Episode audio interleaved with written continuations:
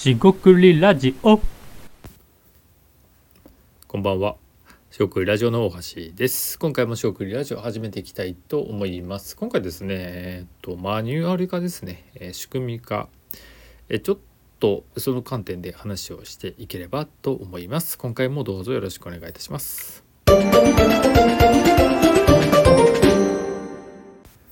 はい、しごくりラジオの橋です。今回ですね、効率化とかマニュアル化とか、そんな、えー話です。でですね、まあ、僕自身が効率化しないととか、えー仕組み化しないととかっていうことよりも、まあ、例えばですね、アイデア出し、アイデアを発想するやり方、えっと、仕組み化できないかみたいな話です。まあ、ある程度ですね、再現性は、え高い、え高くできるとは思っててるんですが、まあ、それもですね、えー、と言ってるだけでもしょうがないんで検証していかないといけないと。まあ、それを、まあ、自分がやるだけだったら自分 N=1 なんで、えー再現性はないですよね。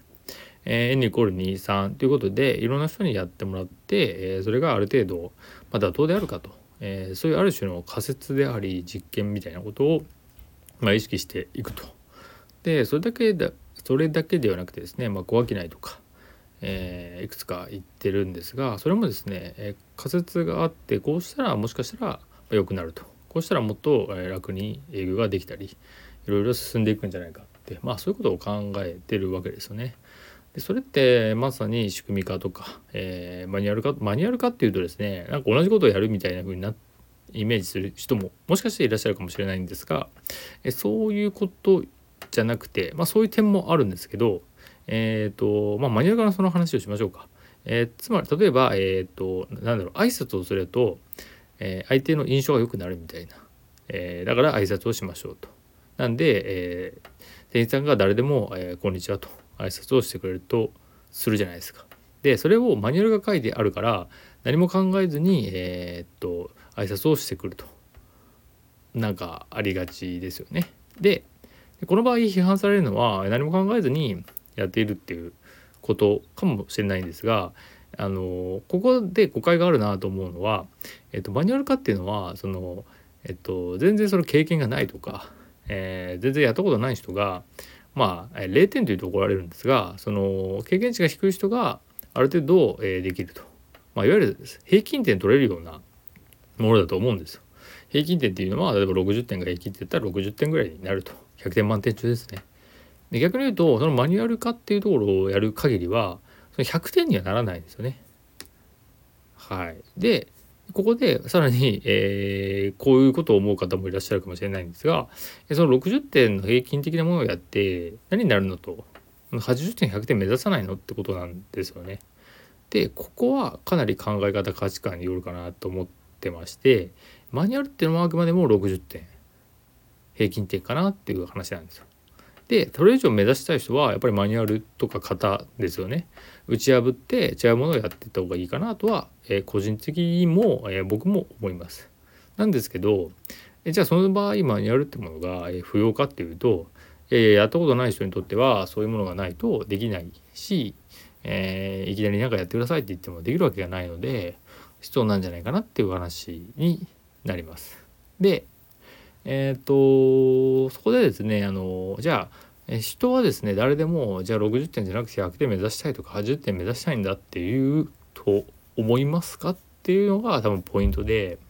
その組織とかチームとか分かりませんが、まあ、例えば10人いた時にみんなそのなんだろう100点目指したいっていう人ばかりかっていうといや多分それはないんじゃないかなと思ったりします。えーでですねえー例外みたいな話で、えーとまあ、そういう思考実験になるんですがフリーランスとかですね経営者とか起業家のやってる人が10人集まってもその人たちは同じチームじゃないわけですよ。あわかりますかね？フリーランスでも10人集まったら10人みんな考え方違うのであの合致するところでは動くかもしれませんよね。えーでじゃあさっきの話で起業家とかもそうですけど経営者がみんな同じ考え方を持ってるわけじゃないですよね。ってなると、えじゃあそのある企業と提携するけど別の企業とは提携をしていないとかねそんないくらでもあるわけですよ。えーなんでうんとここで簡単にまとめることが結構難しいんですけど、まあ、マニュアル化とかね仕組み化っていうのはあのそのそこそこうまくやるための仕組みだろうな、えー、仕掛けだろうなっていう話です。で、えー、そこそこっていうことなんで何、えー、て言うかその、え、めちゃくちゃ100点取れる仕組みを、えー、作るって多分なんか無理があるんじゃないかな。つまり60点までは引き上げられるしマニュアルでいける再現できる仕組みでいけるじゃあ残り40点とか20点プラスでもいいんですけどそれってその人が何かやったり工夫したりってことじゃないとあ無理なんじゃないのかなっていう、えー、話です。でですねえー、っとそのそれを踏まえた上で組織として強いのってどっちなんだろうって話なんですよね。え、つまり、えー、っと60点をきっちり取ってくる人たちが大量にいるのとえっとなんだろうなえっと80点とか100点とかを取れるなんかスターというかすごい人たちがいてそれ以外の人たちはなんかまあ30点とかって怒られるかもしれないですけどあんまりできる人がいないとだから平均点に全然満たない人たちが多いそういう組織もあると思うんですよわかりませんよ。えー、でその組織2つ比べたらやっぱりその前者ですね平均が取れる人たちがいっぱいいる方が、まあ、強いんじゃないのかなって、えー、思います生き残れる。でえーと、ここはですねいろいろごちゃごちゃなので難しいんですが、えー、その経営するとか起業する人とかっていう組織を作る側の人ですよね。まあものすごく考えなきゃいけないしえーと何て言えばいいですね自分ができるから、えー、この話の着地は自分ができるからそれを人ができるよねとか自分がやれるようにやってくださいっていうふうに言ってもやっぱりですね人は違うんですよね。この自分と人が絶対的に違うってことをえー、理解できているかじゃないかなと思います。そしてその人が考え方が違うので自分と同じようにやりたいわけではない。えー、っとまあこれ経営者が孤独っていうので美談でも全くないんですけど別に経営者のようにその従業員の人が、えー、もしくは上司からしたら部下が、えー、振る舞うなんていう話ではないじゃないですか。で 上司は上司であるし部下は部下であるわけで、えー、っとその役割は違うわけですよね。従業員は経営者ではないと。え、これはですね経営者意識を持つっていうののたまに批判されるような、え、考え方だと思うんですが、まあ、それは置いといてですね、え、っとじゃあそのスタッフであるとか部下である人が、えー、激しくですね平均点以上に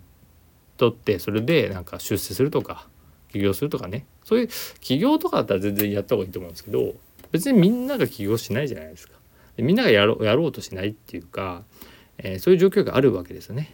でそれをですね国とか大きなものにしていくとまああのなんか元気がないとかね新しいものが生まれないみたいな、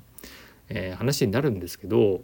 えっと、そもそも、えー、新しいことやる人が少ないっていう状況であるのであのなんだろうな、えっと、そこで無理してあのやろうっていうのはまた筋が悪いんじゃないかなと思ったりします。なんでこれはあくまでも理想ですがえー、平均点をそこそこ取れるマニュアル化された仕組みがあるところでまずは、えー、まあそつなくこなすっていうとちょっとよくないんですけど、まあ、しっかりとやると。でそういう状況がある中で、えー、それをできて当たり前になっていったらあとはもう成長したい人は成長するってことで自分でやるならやればいいし、えー、そこまで望まない人だったらそこでぐるぐる回していく方がなんか幸せなんじゃないかなってふと感じたところです。でですねえー、まあ僕もそんな風に偉そうには言ってますがじゃあその仕組みができるのかとじゃあそのアイデア出しの話で再現性が高いものを提供して人が満足して、えー、これで大丈夫だと言い切れるかっていうとそりゃなかなか難しいなと思っててでもですね、えー、チャレンジして、えー、うまい仕組み作れないかなと、まあ、やり方ないかと、え少しでも、え学んで勉強してやっていこうかなと思ったりしています。でこれのポイント話は話のポイントとしてはその仕組みとか効率化とかあと指導教育ってことですよね。なんかそういうの人に伝えることに対して結構興味ない人もいらっしゃいますし逆に伝えたいよねっていう人もいるのでこれ結構別に2択ではないんですけどえっ、ー、とタイミングもあると思うんでまあ僕自身は結構伝えていきたいなと思ってるんで、えー、なんかいろいろ仕掛けていこうかなと思いました。なんでですね、えー、話をまとめますとあの仕組み化とかマニュアル化っていうのはですねうまくですねその平均値まで上げるっていうところは、えー、素晴らしいなと思ったりします。なんで、えー、それができてなかったらやっぱその仕組み化必要だなともしくはできるようなやり方環境ですよね。でその上でですね自分がもっとやりたければさらにできるっていうような、えー、これも仕組みってことになってしまうんですがそういう方がいいかなと感じたところでした。えー、今回は以上となります。四国ラジオ大橋でした。ここまでお聞きいただきましてありがとうございました。以上失礼いたします。